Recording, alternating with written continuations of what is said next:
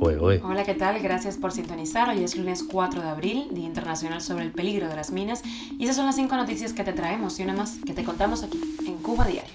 Esto es Cuba a Diario, el podcast de Diario de Cuba con las últimas noticias para los que se van conectando. Migrantes cubanos han iniciado una huelga de hambre en México para que les permitan llegar a la frontera con Estados Unidos y la Guardia Costera estadounidense pone fin a la búsqueda de desaparecidos en un naufragio de una balsa cubana. Y la empresa eléctrica cubana anuncia apagones en la zona central y oriental del país por roturas. Y desaparece, se fue en Santi Espíritus una locomotora declarada Patrimonio Cultural de la Nación y la ciclista cubana Arlene Sierra, protagonista en la ronda de Flandes en Bélgica. Te contamos la última hora de la invasión de Rusia a Ucrania, la salida de los rusos de Kiev deja descubierto crímenes de guerra en la localidad de Bucha. Esto es Cuba a Diario, el podcast noticioso de Diario de Cuba. Un grupo de migrantes, en su mayoría cubanos, iniciaron una huelga de hambre para que el gobierno mexicano les facilite autobuses y les otorguen visas por razones humanitarias con validez en todo el territorio de México para llegar así a la frontera de Estados Unidos. Así lo informó la agencia EFE. Por otra parte, la Guardia Costera de Estados Unidos suspendió la búsqueda de los desaparecidos del naufragio de una balsa de cubanos que se hundió cerca del islote de Sugarloaf, al sur de Cayo Hueso, en Florida, el pasado jueves por la noche. La embarcación transportaba 19 tripulantes.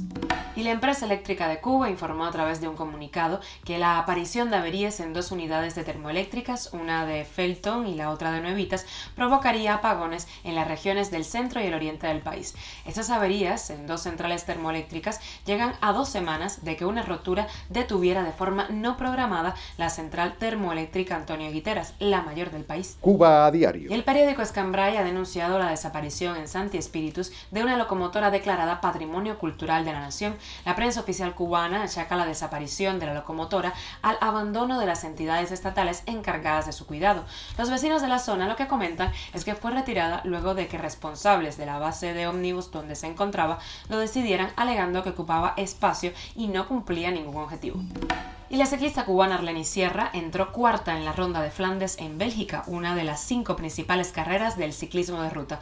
La cubana se estrena así en una clásica del ciclismo en su nuevo equipo, el Movistar Español. Cuando justo fichaba por el club español hablamos con ella aquí en Diario de Cuba y eso fue lo que nos contó de la situación del ciclismo en la isla. Creo que si yo salí, porque no puede salir otro atleta más.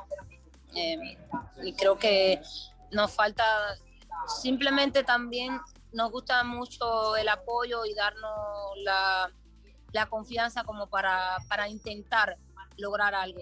Eh, no salimos mucho de viaje por problemas económicos del, del deporte, ¿me entiendes? Entonces se limita mucho la salida de los viajes al exterior y cosas así. Pero creo que si, si, se, si se recopilara eso que se perdió anteriormente, eh, de sacar un poco más de viaje a las atletas, llevarlas a carreras internacionales. Creo que pueden salir corredoras muy buenas, pero si se sigue pasando el tiempo, uno como, como persona pierde también el interés y dice, estoy acá porque, por nada, porque eh, realmente me gusta, pero no, no puedo lograr algo porque no tengo la oportunidad. Cuba a diario. Y viajamos a Ucrania. La retirada de las tropas rusas de la localidad de Bucha, cerca de Kiev, ha dejado terribles imágenes de decenas de cadáveres de civiles y soldados con tiros en la nuca, con las manos atadas y tirados en cunetas y en las calles o abandonados en fosas comunes. La prensa internacional y las ONG que han podido entrar en la zona se han encontrado con un paisaje desolador, mientras que el presidente ucraniano habla directamente de genocidio. La comunidad internacional se ha revuelto ante los horrores descubiertos descubiertos en Bucha, considerados crímenes de guerra y revelados en unas imágenes que le han dado la vuelta al mundo y que Rusia califica de montaje. Y de extra directo al Vaticano porque el Papa Francisco ha confirmado este domingo que está dispuesto a desplazarse a Kiev, aunque ha reconocido que no sabe si es un viaje posible o conveniente en ese momento. Está en el aire todo, ha dicho durante la tradicional rueda de prensa a bordo del avión papal de regreso de su corta visita de dos días a Malta. El pontífice ha sido invitado a Ucrania tanto por el presidente Volodymyr Zelensky como por el alcalde de Kiev. Esto es Cuba a Diario, el podcast noticioso de Diario de Cuba, dirigido por Wendy Lascano y producido por Raiza Fernández. Gracias por estar con nosotros y por hacernos parte de tu rutina. Recuerda que estamos contigo de lunes a viernes. Nos puedes encontrar en Telegram, Spotify, SoundCloud, con VPN si estás en Cuba, Apple Podcast y Google Podcast, en donde también puedes escuchar otros programas súper buenos de Diario de Cuba. Y síguenos en nuestras redes sociales. Que tengas un gran lunes.